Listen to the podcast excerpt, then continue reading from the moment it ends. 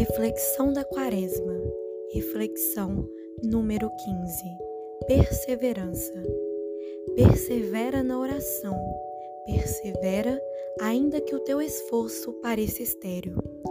A oração é sempre fecunda. São José Maria Escrivá. Em tudo o que fazemos, devemos colocar nosso coração. Buscar a santidade é o dever de todo cristão. É fácil? Não, pois somos humanos e falhos. Porém, nosso Pai sabe disto. Ele nos criou e conhece todas as nossas fraquezas e mesmo assim nos ama. Cabe a nós perseverar neste caminho, reconhecer nossos erros, arrepender e aprender com eles. Precisamos ser perseverantes na oração para que cada vez mais sejamos menos falhos próximos de Deus.